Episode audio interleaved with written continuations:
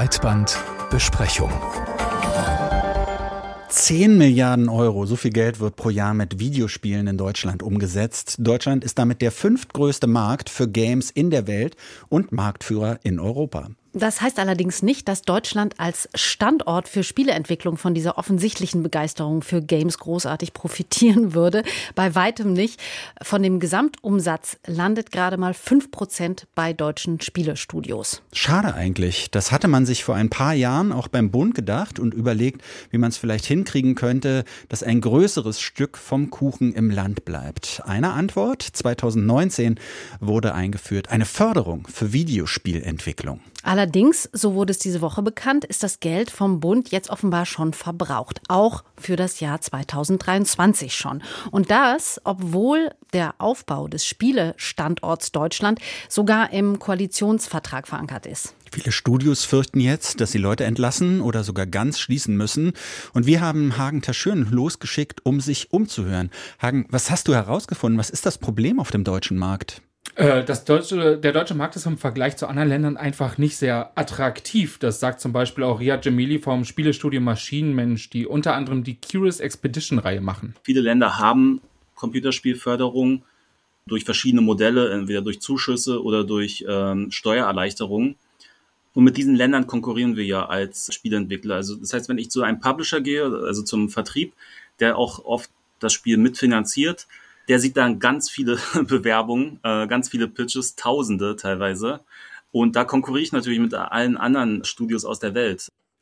Ich habe auch mit Felix Falk gesprochen, der ist der Geschäftsführer von Game. Das ist so ein Zusammenschluss der Games-Industrie in Deutschland. Und der hat mir gesagt, dass ohne Förderung ist es in Deutschland bis zu 30 Prozent teurer als in anderen Ländern hier Spiele zu produzieren. Aber er sagt auch, dass diese Förderung für den Staat auch eine Investition sein kann. Das Geld übrigens, das will ich auch noch kurz sagen, das kommt wieder zurück. In Frankreich, die französische Regierung hat mal erhoben, dass für jeden Fördereuro, den sie ausgeben, 1,80 Euro zusätzliche Steuereinnahmen und 8 Euro zusätzliche Investitionen kommen. Das heißt, der Staat verdient eigentlich äh, mit, mit so einer Art von Förderung und ähm, genau auf dem richtigen Weg sind wir eigentlich auch in Deutschland. Und genau darum hat ja die alte Bundesregierung auch 2019 schon dieses Förderkonzept gestartet, das pro Jahr 50 Millionen Euro bereitstellt. Und die Ampelkoalition hat eine Verstetigung dieser Förderung sogar im Koalitionsvertrag verankert, damit Studios und Investoren wirklich auch eine Zukunft im Land planen können. Ja, und trotzdem kam ja jetzt für viele Betroffene dann doch irgendwie ziemlich überraschend diese Meldung, dass das Geld für 2023 offensichtlich aufgebraucht ist. Wie passt denn das zusammen? Naja, das ist wieder ein strukturelles Problem, was wir haben. Es gibt halt diesen Eintopf mit den 50 Millionen und wer zuerst kommt, wer sich zuerst bewirbt, der malt zuerst und bekommt das Geld. Und auch Michael Kellner, das ist der für die Förderung zuständige parlamentarische Staatssekretär im Wirtschaftsministerium, der erklärt, dann ist es ja nach Windhundverfahren. Also wer zuerst Anträge stellt, äh, kommt auch zuerst im, im Sinne der Förderung. Das ist zwar ein sehr, sehr schnelles und ein sehr schlankes Verfahren, führt aber vielleicht nicht dazu, dass ich erstens eine Planbarkeit habe, weil es von Schnelligkeit abhängt und führt auch nicht dazu, dass ich jetzt äh, besondere Kriterien wie beispielsweise, ähm, welche Studios fördere ich, äh, wie, wie schaffe ich, dass ich auch äh, große Player in Deutschland entwickle. Und damit das in Zukunft besser läuft, ist für 2023 auch ein Rückblick auf diese Förderung geplant, wie die gelaufen ist. Ähm, und es ist auch für 2023 noch nicht alles verloren. Nächste Woche gibt es die sogenannte Bereinigungssitzung. Äh, da wird der Haushaltsbedarf für nächstes Jahr nochmal genau festgelegt. Und alle beteiligten Seiten signalisieren, dass sie auch Geld für die Videospielförderung nochmal finden wollen, wo andere Budgets zum Beispiel noch nicht aufgebraucht sind, dass das umgeschichtet wird. Das hat zum Beispiel der haushaltspolitische Sprecher der FDP, Otto Fricke, gesagt. Aber auch Michael Kellner von den Grünen ist dafür. Jetzt gibt es die Förderung seit 2019, also seit drei Jahren. Gibt es denn schon Ergebnisse darüber, ob die ihre Ziele überhaupt erfüllt? Wächst der Standort Deutschland? Also da sind alle ziemlich optimistisch, mit denen ich geredet habe. Und selbst dieser Game-Verband, der ja auch eine Lobbyorganisation ist, die hatten eigentlich gar nicht damit gerechnet, sondern dass es noch mehr Zeit braucht, dass sich dieser Effekt überhaupt einstellt. Aber das ist nicht so, sagt Felix Falk.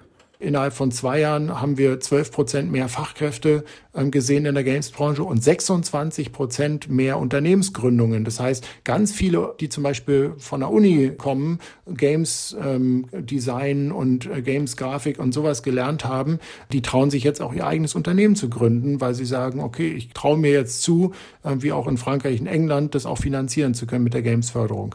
Dann haben wir unsere Mitglieder gefragt, ob denn die Produktionsvolumina, äh, ob die gesteigert sind und da berichten ganz viele, dass sie um 50, 100, zum Teil 200 Prozent tatsächlich das Volumen des Spiels erhöhen konnten. Das heißt, es wären größere Spiele, die auch dann auf dem Weltmarkt konkurrenzfähiger sein können.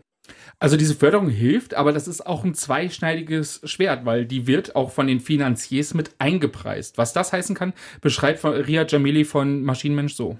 Meine Erfahrung ist, wenn wir jetzt zu Publishern pitchen, dass genau das passiert, dass die sagen, was weiß ich, wir brauchen jetzt fünf Millionen, sage ich, äh, wird das Projekt kosten, und dann sagen die, alles klar, also 2,5 Millionen, weil die Förderung kriegt ihr ja. Und wenn diese Förderung jetzt einfach wegfällt, dann sind ja geschlossene Verträge mit diesen Publishern einfach hinfällig und man kann das vertraglich vereinbarte Spiel natürlich nicht einfach für die Hälfte des Geldes trotzdem genauso produzieren. Was bedeutet denn das dann für die Zukunft der Branche in Deutschland? Die größte Gefahr ist jetzt, dass durch ein Ausbleiben der Förderung die Zuverlässigkeit von Deutschland als Standort komplett in Frage gestellt wird. Weil das Ziel ist ja nicht einzelne Spiele zu fördern. Das ganze Ziel ist hier eine Branche aufzubauen und das geht nicht ohne Zukunftsplanbarkeit. Diese ganze Sache, die scheint sich etwas im Kreis zu drehen. Deutschland muss fördern, weil andere Länder auch fördern. Führt das dann zu einer Preisspirale? Das ist auf jeden Fall ein Risiko, ja. Ähm, da ist der Begriff Förderung vielleicht auch ein bisschen irreführend. Das sind ja am Ende Subventionen für eine Branche. Und darum ist auch eigentlich in diesem Konzept verankert, dass mit, mit anderen Ländern gleichzieht und sie nicht überholt, weil dann müssten die wieder überholen und so weiter.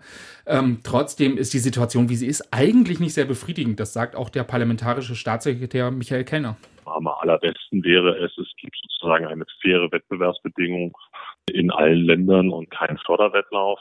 Aber da wir diesen Förderwettlauf haben, ist natürlich auch äh, unser Interesse, dass eben Wertschöpfung auch in Deutschland stattfindet und äh, dass eben auch hier die großen Spielstudios äh, sich ansiedeln oder entwickeln. Ja, die große Frage ist dann natürlich, was bedeutet das für die Zukunft der Games-Branche? Also muss der Fördertopf jetzt immer größer werden und dann läuft so nach dem Motto, wer kommt, bevor er leer ist, der hat halt Glück gehabt oder wie?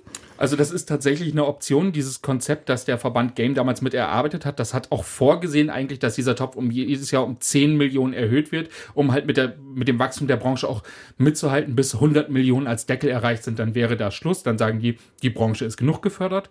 Eine andere Option wäre ein Konzept aus anderen Ländern zu kopieren. Die haben nicht einen großen Topf, sondern da gibt es Steuererleichterungen. Das hat dann natürlich den großen Vorteil, dass es keinen Deckel gibt, der da, oder der Topf ist dann irgendwann leer, sondern man orientiert sich an den tatsächlichen Einnahmen und davon wird dann was erstattet.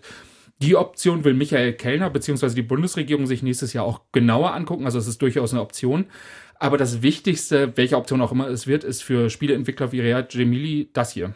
Was jetzt wichtig wäre insgesamt, ist natürlich für uns Unternehmer, dass das äh, planbarer wird.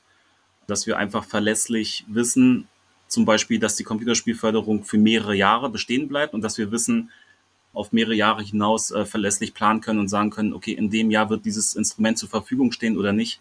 Bessere Planbarkeit, mehr Verlässlichkeit, das wünschen sich also Spieleentwickler in Deutschland. Hagen Taschüren hat das Thema für Breitband recherchiert. Vielen Dank. Danke.